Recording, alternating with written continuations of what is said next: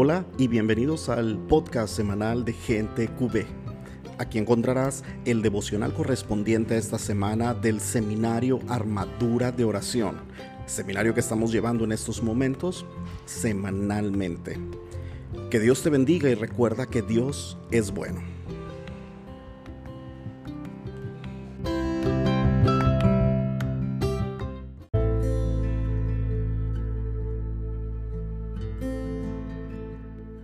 Seminario Armadura de Oración. Tomo 1. El Espíritu Santo en la oración. Día 3. El Espíritu, la oración en el Espíritu. Lee la siguiente cita bíblica. Romanos 8:26. De igual manera, el Espíritu nos ayuda en nuestra debilidad, porque no sabemos orar como es debido, pero el Espíritu mismo ruega a Dios por nosotros con gemidos que no pueden expresarse con palabras. Medita y responde. ¿Qué es la oración en lenguas? La oración en lenguas es un carisma de oración dado por el Espíritu Santo para el crecimiento personal y de la comunidad cristiana. Este carisma que encontramos en varios pasajes de las Sagradas Escrituras es llamado en teología mística glosolalia el cual hace parte de las manifestaciones de Dios en la vida del creyente cuando recibe el bautismo del Espíritu Santo.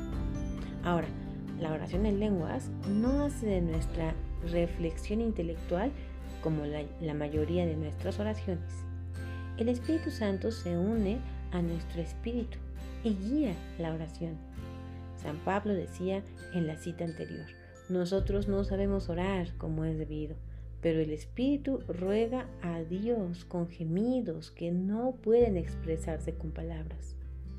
San Pablo expresa que este carisma contribuye a nuestra edificación personal y al fortalecimiento de la comunión con Dios, puesto que es una oración que brota desde el sentir del corazón, donde se une nuestro espíritu con el Espíritu de Dios, lo cual podemos leer en Romanos 8:16, es fundamental tener presente que las lenguas son oraciones hechas en el espíritu, no en la razón. En la primera carta de Corintios, capítulo 14, versículo 2, leemos, Aquel que habla en lenguas extrañas habla a Dios y no a los seres humanos, pues nadie lo entiende. En su espíritu dice, dice cosas secretas, pero nadie las entiende. La experiencia que hemos tenido durante años en la maravillosa corriente de gracia que Dios ha suscitado con la renovación carismática católica nos ha permitido ser testigos de los diferentes tipos de oraciones en lenguas.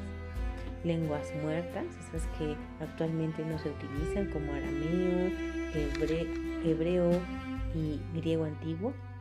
Idiomas actuales como el portugués, italiano, inglés donde la persona ora perfectamente en otro idioma a pesar de nunca haberlo estudiado. Lenguas proféticas, donde se da un mensaje para la edificación de la comunidad, las cuales vienen acompañadas del carisma de la interpretación. Lenguas de alabanza y adoración. Tristemente hay personas de la iglesia que tienen prejuicios contra estas manifestaciones carismáticas y las juzgan muchas veces a la ligera, sin haber estudiado estas experiencias avaladas por la teología mística, por los evangelios, el, el libro de los Hechos de los Apóstoles y las cartas de San Pablo. Además de miles cristianos en todo el mundo que las han experimentado, incluyendo sacerdotes y obispos. Sí, han sucedido engaños y excesos en el tema carismático, pero la solución no es desechar lo que dice la palabra de Dios, no, sino dar una buena evangelización sobre el discernimiento de estos temas. Cada árbol se conoce por su fruto. Lucas 6, 43, 45. ¿Has tenido temor o desconfianza frente a la oración en lenguas? ¿Por qué? Momento de ponerle pausa al podcast y pensar en esta pregunta. Y qué mejor escribirla. ¿Has sentido temor o desconfianza frente a la oración en lenguas? ¿Por qué? Los carismas son regalo de Dios. En la primera carta de Corintios capítulo 14 versículo 1 leemos, Busquen el amor y aspiren a los dones espirituales. San Pablo nos enseña que debemos aspirar a los carismas. Dios ha considerado oportuno que cada uno reciba los carismas dados por el Espíritu Santo para la edificación de la iglesia, con el fin de ayudar a los hermanos y llevar la palabra de Dios de manera eficaz. Por lo tanto, cualquier persona del pueblo de Dios puede pedirle al Espíritu Santo carismas y el Señor los dará a cada uno de acuerdo a su voluntad. Es importante resaltar que los carismas son para el servicio de los demás y no para mostrar a la persona que los ha recibido. Cada carisma implica una gran responsabilidad por parte de quienes lo reciben, porque a través de estos se puede llevar bendición a la iglesia si se utiliza para edificar a otros, o se puede hacer mucho daño si se utiliza con intereses personales. Por eso cuando le pedimos al Señor que nos regale algún don carismático debemos estar conscientes del cuidado que requiere. Se hace oportuno resaltar otro aspecto. Muchos católicos han creado una idea errónea frente a los carismas del Espíritu Santo.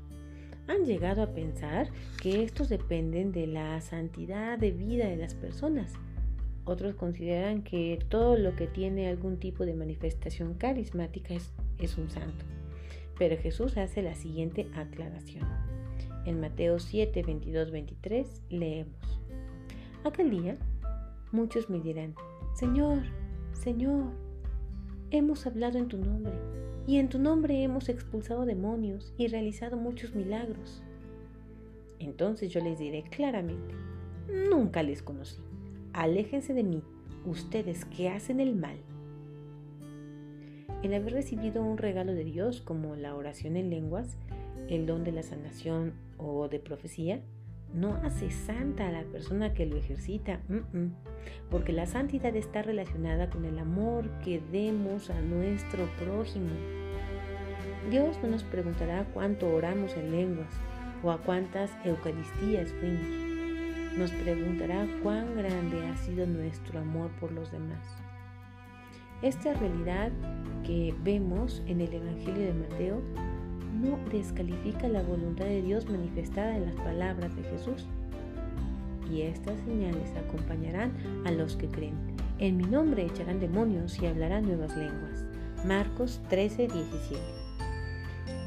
Los carismas, en este caso la oración de lenguas, son una de las manifestaciones prometidas por Jesús Debemos aprender a disfrutar sin temor de estas gracias y regalos que el Espíritu Santo da para vivir en bendición. ¿Qué es más importante? ¿Hablar en lenguas o perdonar al hermano? ¿Por qué? Momento de ponerle pausa al podcast. Piensa en esta oración y escribe tu respuesta. ¿Qué será más importante? ¿Hablar en lenguas o perdonar al hermano? Estamos llamados a vivir nuestro cristianismo a plenitud, de acuerdo con la palabra. Podemos decir a Dios que bendiga nuestra vida con carismas de carácter ordinario o extraordinario. Lo importante es que sean manejados con prudencia y sometidos al discernimiento de la comunidad. No podemos sentir temor de pedirle a Dios algún don.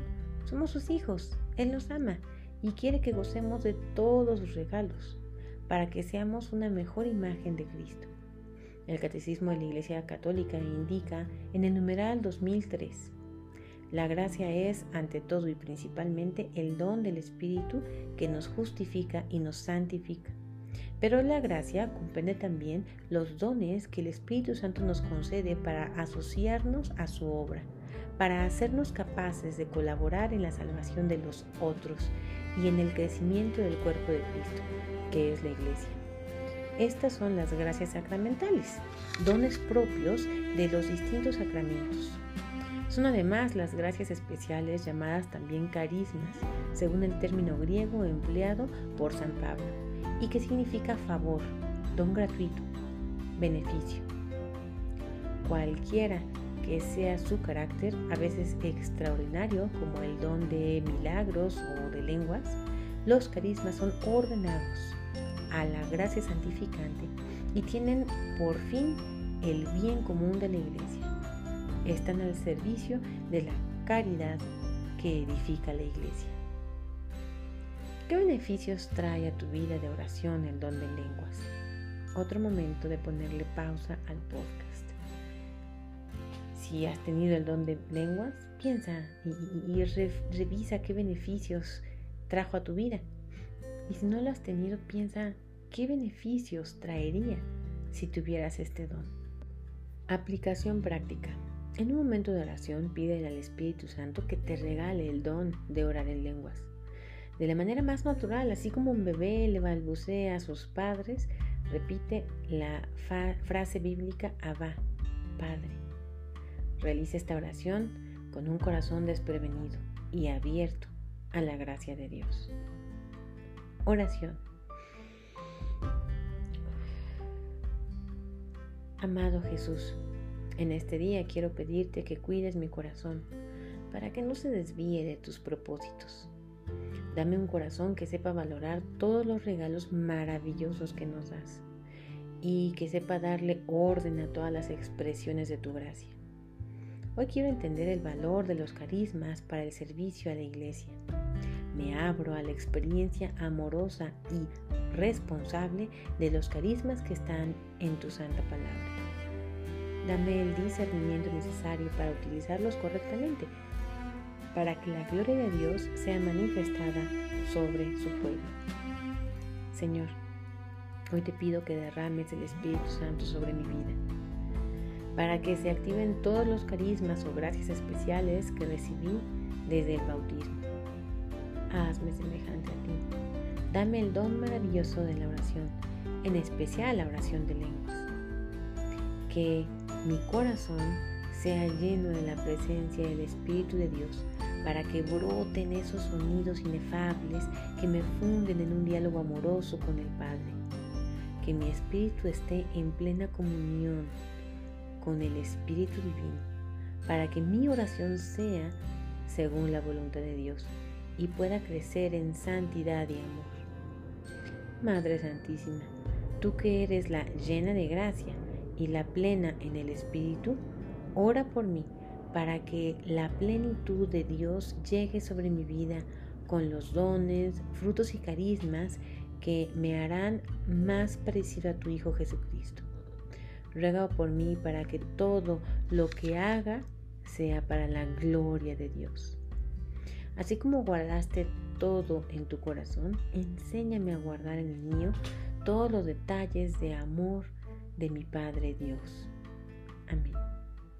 María Mediadora ruega por nosotros. Cita bíblica para memorizar. Primera carta de Corintios, capítulo 14, versículos 39 y 40. Por lo tanto, hermanos, aspiren al don de la profecía y no impidan que se hable en lenguas, pero que todo se haga en forma digna y ordenada. Repito, 1 Corintios 14, 39 y 40. Por lo tanto, hermanos, aspiren al don de la profecía y no impida que se hable en lenguas, pero que todo se haga en forma digna y ordenada.